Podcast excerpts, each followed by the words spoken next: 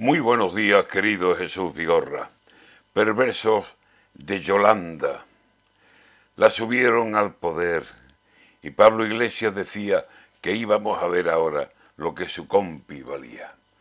La gallega tomó el mando y pronto se le veía que la vicepresidencia no era lo que pretendía. Quería más, mucho más.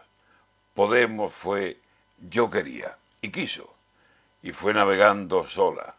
La rubia tenía olfato de vuelos altos. Huele bien lo que está arriba.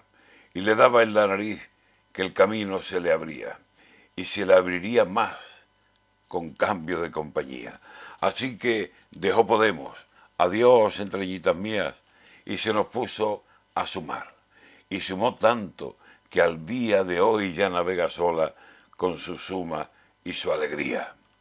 Y lo ha dejado muy claro, viene a mandar, se sabía. Busca ahora la presidencia. Primera mujer sería en entrar en la Moncloa con mando en plaza. Perfila una campaña que tiene cuchillos con la hoja fría.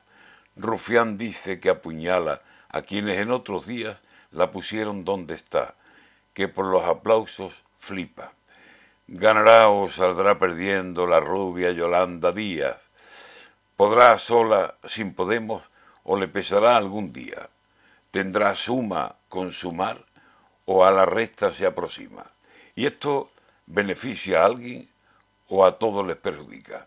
¿Debe temblar el PP o acaso los socialistas? Lo cierto es que a Pedro Sánchez por todas partes le avisan y no distingue las balas propias de las enemigas. La gallega no se arruga y la rubia es decidida, moneda al aire. Veremos al final de la partida si salió caro el rentoy o triunfó como quería. Lo cierto es que desde ahora la nueva carterería suma un nombre de mujer que nos llega precedida de división de opiniones.